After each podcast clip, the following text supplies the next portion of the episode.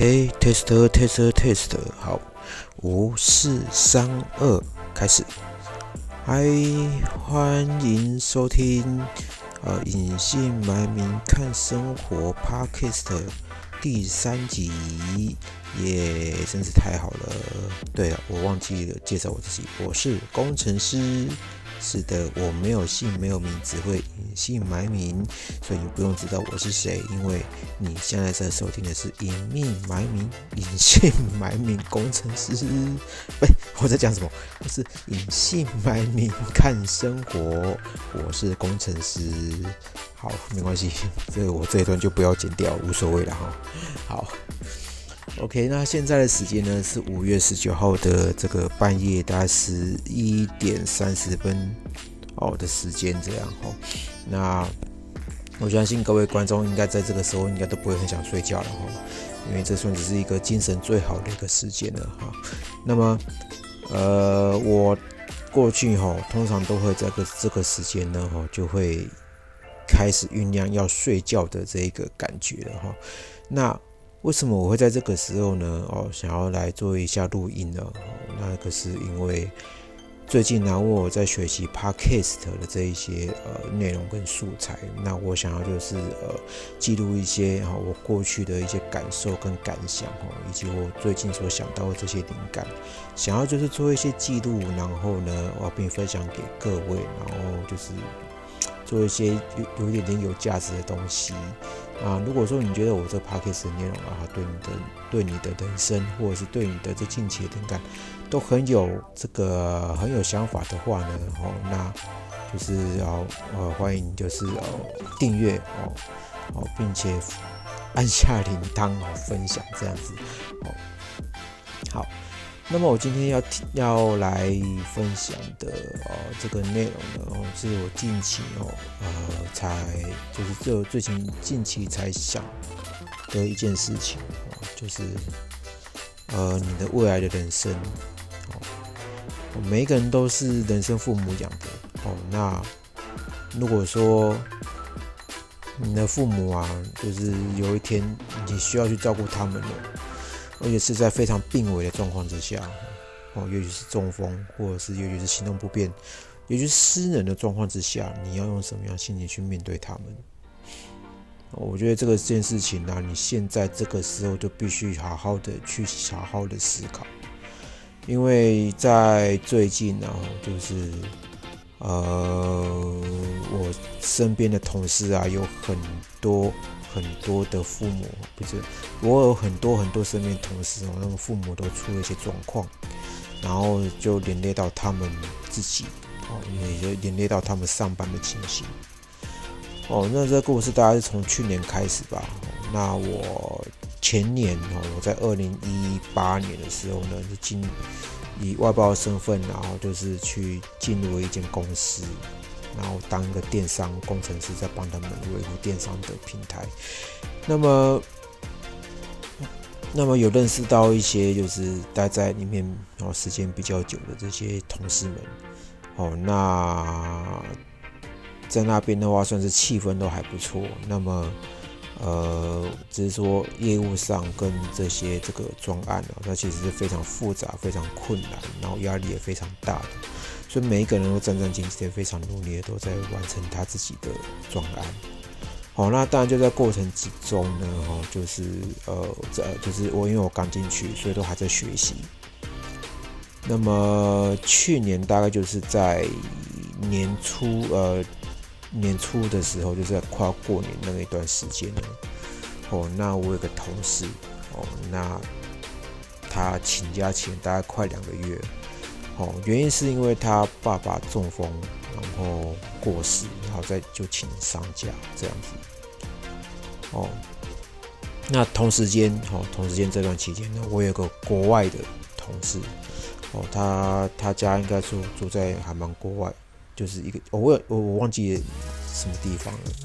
哦，那他的母亲呢，也是因为中风而过世。是的。啊，同年，同年大概在七八月的时候呢，就是我一个同辈的，而且不是同辈，就同期的。哦，跟我同期进来的一个总工总工程师，哦，他现在的职位是比我大一级的这样子的一个，呃，技术还不错，人也还不错的工程师哦。那他的父亲呢，也在那个时候开始中风。不知道为什么，就是呃，身边的同事啊，他们的父母都相继出了状况，哦，甚至是我一个主管，呃，今年过今年大概是在那个劳动节的假期的那段期间的哈，那我听到是说，呃，他的父母好像也出了一点状况，哦，就是他变成要赶回去南部那边，呃，去探望。对，就是，唉，不知道为什么，就是呃，身边同事的父母就是都这样子一个一个发生状况，直到就是最近，哦，最近我有一个国中同学，哦，那是在现在目前都只在 Twitter 上面联络，那我们这我们毕业之后都没有再联络，这样，那只是就是靠那个 social network 的方式呢，在看。各自看各自的这些近况，这样。那他是在某一个那个，就是一个什么什么的 voice 的平台那边当个技术总监。那去年大概就是他发推的时候呢，呃，大概应该是去年，应该是前年吧，哈，他发一个推说他他父亲。哦，也发生中风的状况，然后他呃照顾他父亲的这重担就落到他身上，这样。那那因为他家是在那个那个他家是在那个南方澳渔港那边，那是拥有一艘一艘船。哦，那就是因为他们家就是就是有船，然后会出去捕鱼的那一种，就是以那个鱼捕鱼为行业的一一一个一个背景哦，一个事业背景这样。那之前也有一个新闻闹蛮大，是因为他们家的船被菲律宾那个菲律宾的那那个国家那边扣留。哦，那这个新闻闹得也还蛮大的，这样。好，那大概是三四年前的。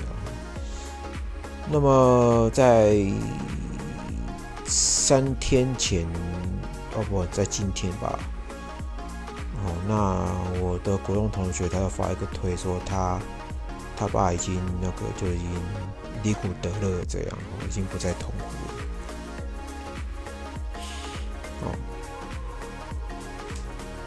那其实我会发现，我自己觉得就是很感慨的，是说非常非常感慨了，就是我们在这个年代的父母啊，哦，似乎很少都在照顾自己的健康，这是我一个非常非常呃，就是让我觉得非常烦恼的一件事情。哦，虽然你要回去照顾父母啊，哦，是一定的，只是时间的早晚。哦，那只是说像我们这一辈的这些人啊，我们也大概就四五十岁左右了，都已经有家庭有小孩。那么，那么我们的父母都已经七七八十岁了，那还要再照顾小孩，又有老婆。那如果说自己的父母都不照顾自己的健康的话，等到中风之后呢，这些重担都落到这些这些我们这一代人的身上了。你想想看，这些人多可怜，他们压力多有多大？这会这让我想到，这我的他，我的我的天呐，我他妈你，这到底是怎怎么搞的？连这么一个简单的健康都没办法好好照顾，然后还要再连累自己的妻、自己的小孩，那真的是很不负责任。所以我那时候就想到说，干，我现在还好，我单身，我必须要好好准备，必须好好准备照顾他们的这些事情了。等到他们已经离苦得乐了，那就再说吧。至少像这个时候呢，先先好好照顾自己的身体，先让自己变得强壮。才有一份的心力去照顾他们，甚至是说呢，先让自己准备个一两百万的存款，以后如果说真的有需要，就是轮到要照顾父母的时候呢，你才不会影响到自己的工作，哦，才不会说照顾照顾照顾父母的时候还丢了工作，还没工作还没收入，哦，那是一个非常悲哀哦，非常凄惨的事情。哦，父母的健康不要连累到自己小孩的哦，我是这么觉得。所以以自己来看的话，不要让自己的健康连累到别人哦，那是非常非常重要的事情。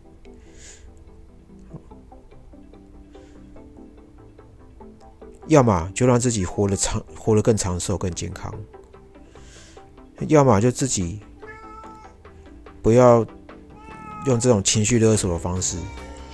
说怎么自己小孩都不回来照顾或什么的，哦，现在是什么时代了？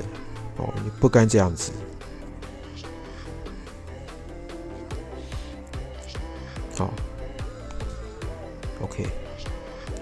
这是我目前就是呃所所所领悟、所所所感慨的一件事情，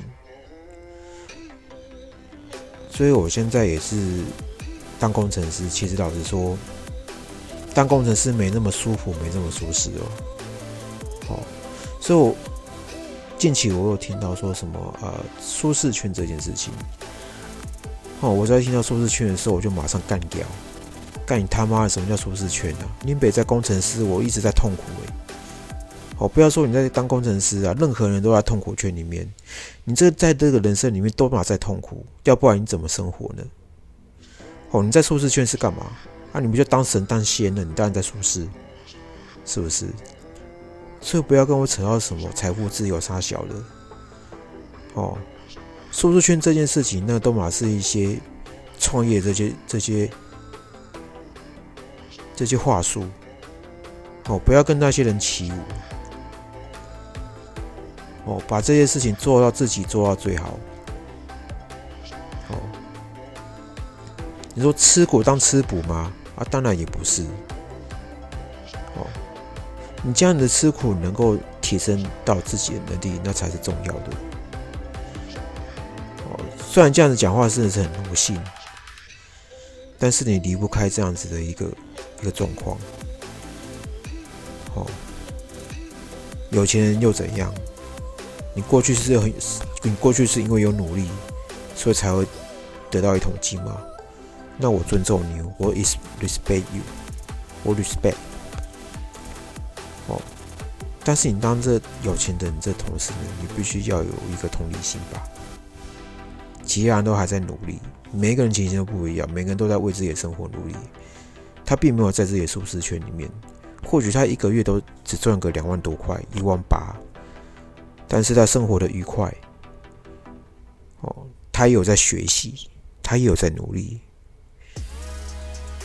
哦他都在做社会中的一个小螺丝钉，他是很有用的，他很有价值的。也许他需要放松，他放松的情形跟大家不跟人家不一样而已。人家只是为了追剧放松，人家只是为了喝酒放松，人家只是想要去酒不是酒店，是去去酒吧串个门子，跟妹子聊天，也算是一种放松。你的放松必须要有意义的，而不是说放松到后面之后，你隔天没办法上班吧？是不是？哦，这才是重要的事情。不要把自己人生过得像像什么呢？哦，像已经像死掉一样，什么感觉都没有。你每天起来都没感觉，好，你每天起来都没有感恩的心情，或是你每一天起来，我都觉得超痛苦的。没关系，那痛苦没关系，哦，因为因为你不是带来舒适圈的，是不是？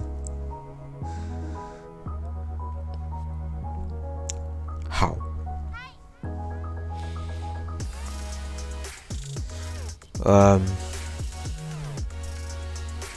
今天晚上我有跟就是呃，今天晚上我去跟朋友啊，就是呃吃那个那个生鱼片，在那个那个小巨蛋那一边哦，那边有间很有名的那个生鱼那个日式料理店哦，那我去去吃生鱼片，然后在吃去然后去吃生鱼片之前啊，就是呃我还。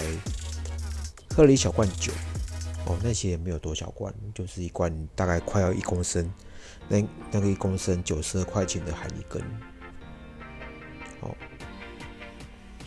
那么最近呢，就是我正在那个实施那个防弹好饮食，哦，一个一个一个一个生活的一个态度，哦，只是说我真的是蛮喜欢喝酒的，因为就是我想要就是放松。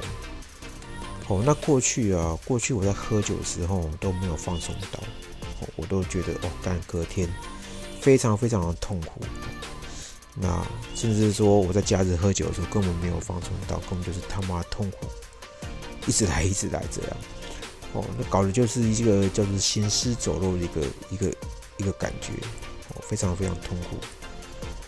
哦，所以我大概一个月。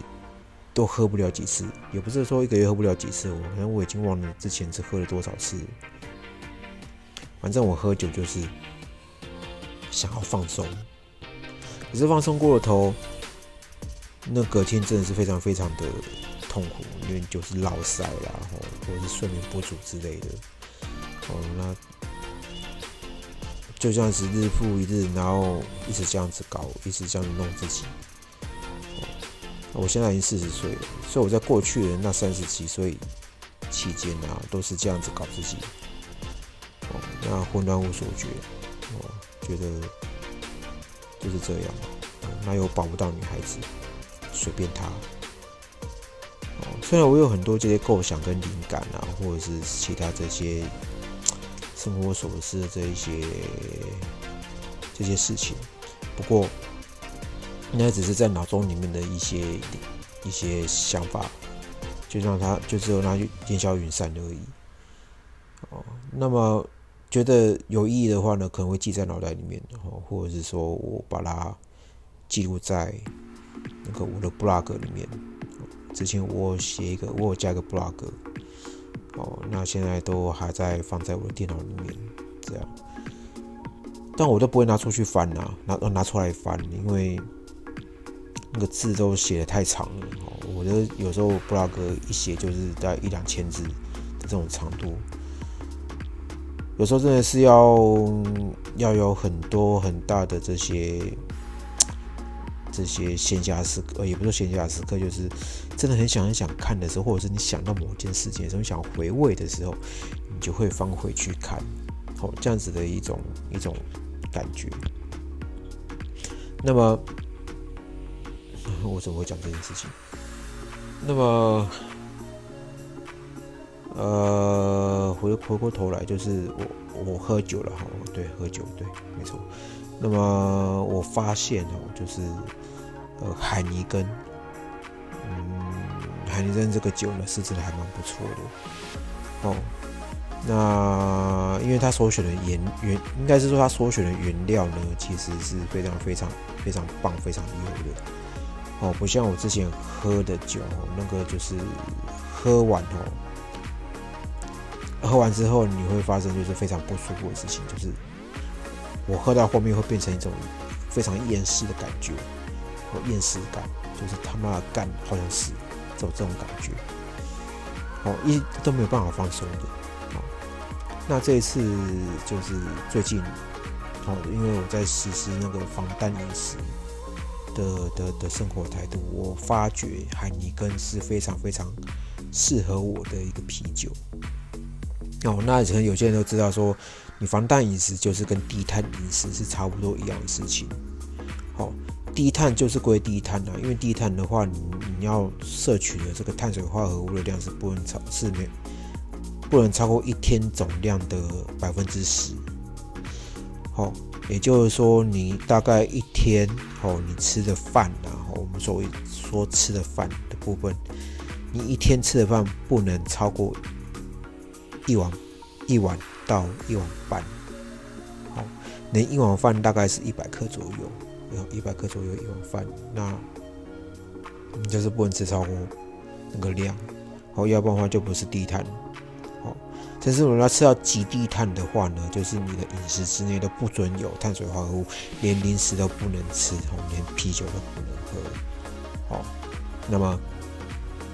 那么你的碳水化合物的摄取量大概只有半碗饭左右，半碗饭哦，而且这半碗饭是不能再超过的。所以说，你的食材要慎选的非常非常的谨慎，你的食材要选的非常谨慎。你所选的这些吃的食材呢，哦，呃，就是不能含有碳水化合物，所以你那个每天都要计算你的碳水化合物的这些这些量。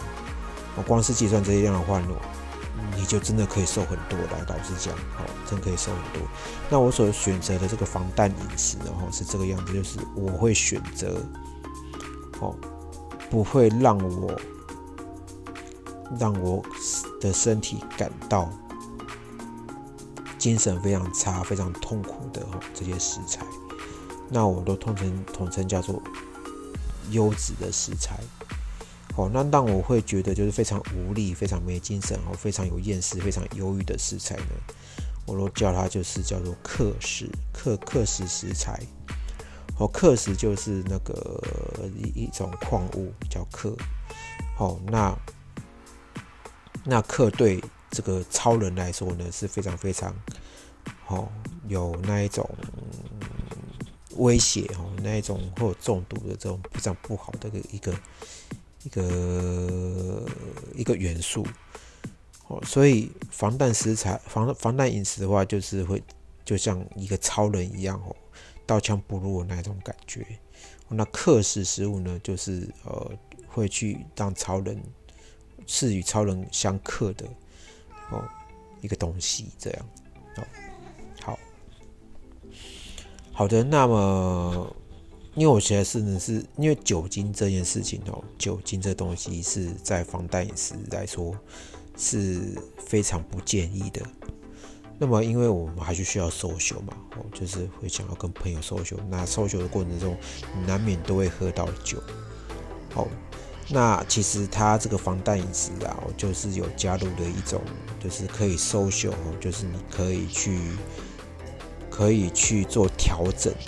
的一种方式，好，也就是说呢，你要挑酒喝的话，你要挑最好的酒来喝。哦，那其实最好的酒精啊，哦，就是呃，像是那个龙舌兰，哦，还有那个塔 q 龙舌兰塔 q 拉，哦，甚至是伏特加哦之类的那一种酒精。哦，那比较不好的就是啤酒啦，哦，或者是利口酒之类的那些。一些有有有加工的加工过的酒的酒类，甚至还有谷物发酵这种酒类。好，那么，那其实老实讲，呃，伏特加也是不错，但是你在外面不容易买到。那如果说你想要喝的话，你怎么办？对啊，所以说你在 C 你在便利商店的话，你买到都是啤酒嘛，那你要喝到那一种龙舌兰之类的吼，那其实。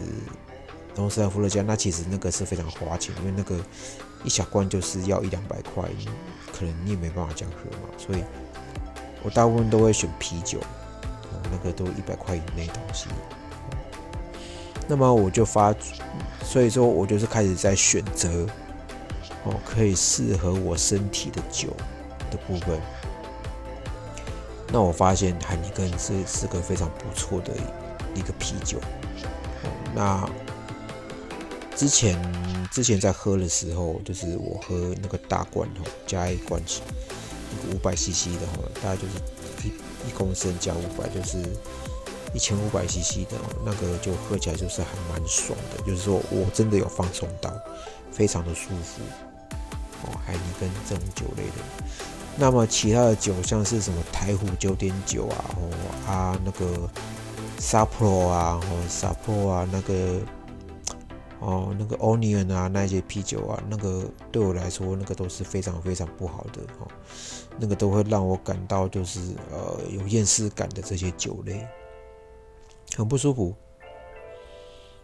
那么海尼根似似乎是非常适合我的一个酒，好，那我今天我喝的就是喝喝到两千两百 CC 左右的量，哦，也就是呃。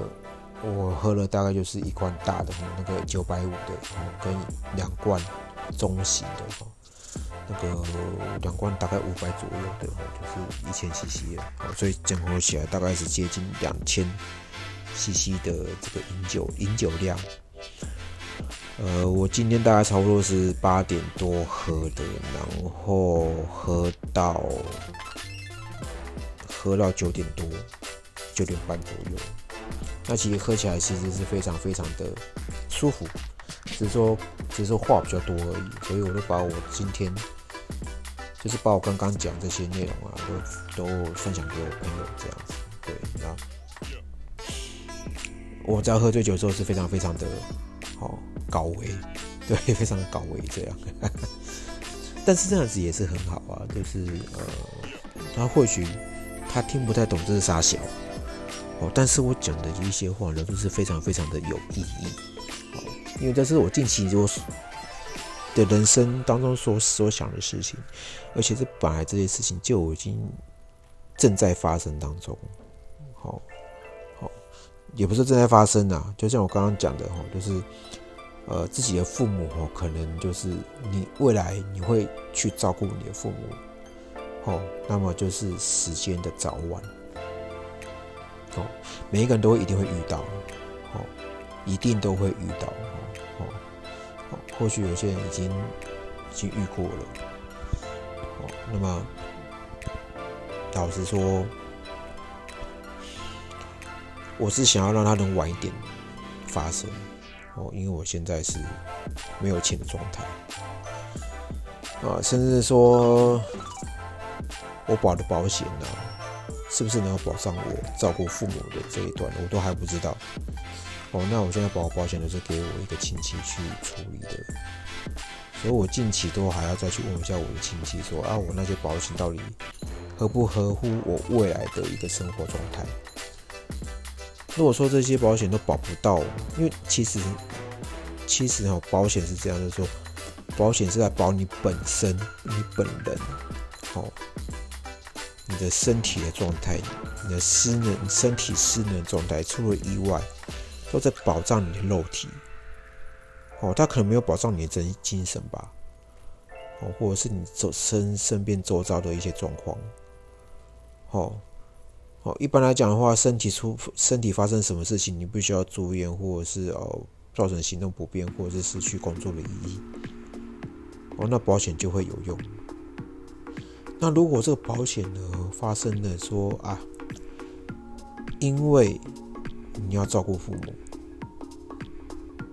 嗯，影响了工作，哦，让你没办法工作，你少了收入，但是你这保险依然你还要，你这个保险的理赔你没办法保障你，那这保险有没有用？这很重要，就像近期的失能险。哦，那我去年因为保了一个类似失能险的保险，然后我发现，就四年前是只有我失能而已啊。那我父母失能怎么办？那我现在我父母都还没有保保险，那我要去照顾我失能的父母的话，那那我是我是真的照顾我到照顾我父母到我失能了才会理赔给我，但不要这样吧。对不对？不需要这样，所以这这个保险我近期都还要再理清一下，它这个到底是什么怎么搞的？因为我可以注重我的健康，哦，那当然我可能没办没办法知道说意外何时发生，但是都尽量不要让它，我尽量让自己不要处于处于一个高高风险的一个一个一个地位。哦，我我我最近也是，因为我只有搭火车而已嘛，还有搭捷运。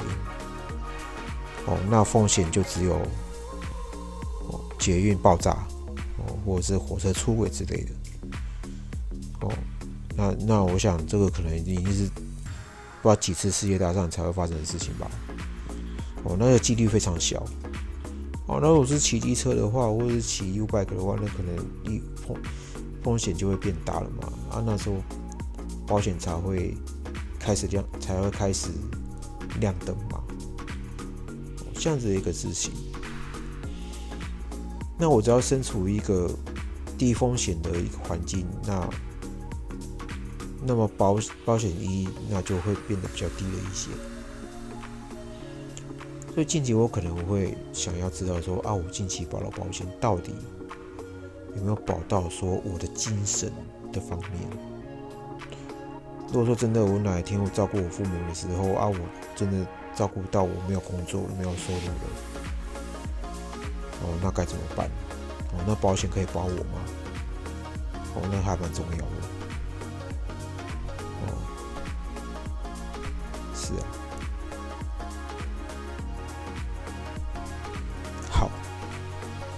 我想我只要差不多讲到这边的啦，OK，那么，呃，那么这里是就是呃隐姓埋名看生活这个第三集哦，是五月十九号哦，那讲完的时候已经差不多已经二十三点五十七分了，哦，十一点五十七分，哦，那这只笨阿猫呢一直在我一直在瞄，不知道瞄啥小人哈，好的。那么我们就下次再见喽。那欢迎您收听那个隐姓埋名看生活，我是工程师。那么我们就下次再见喽，拜拜。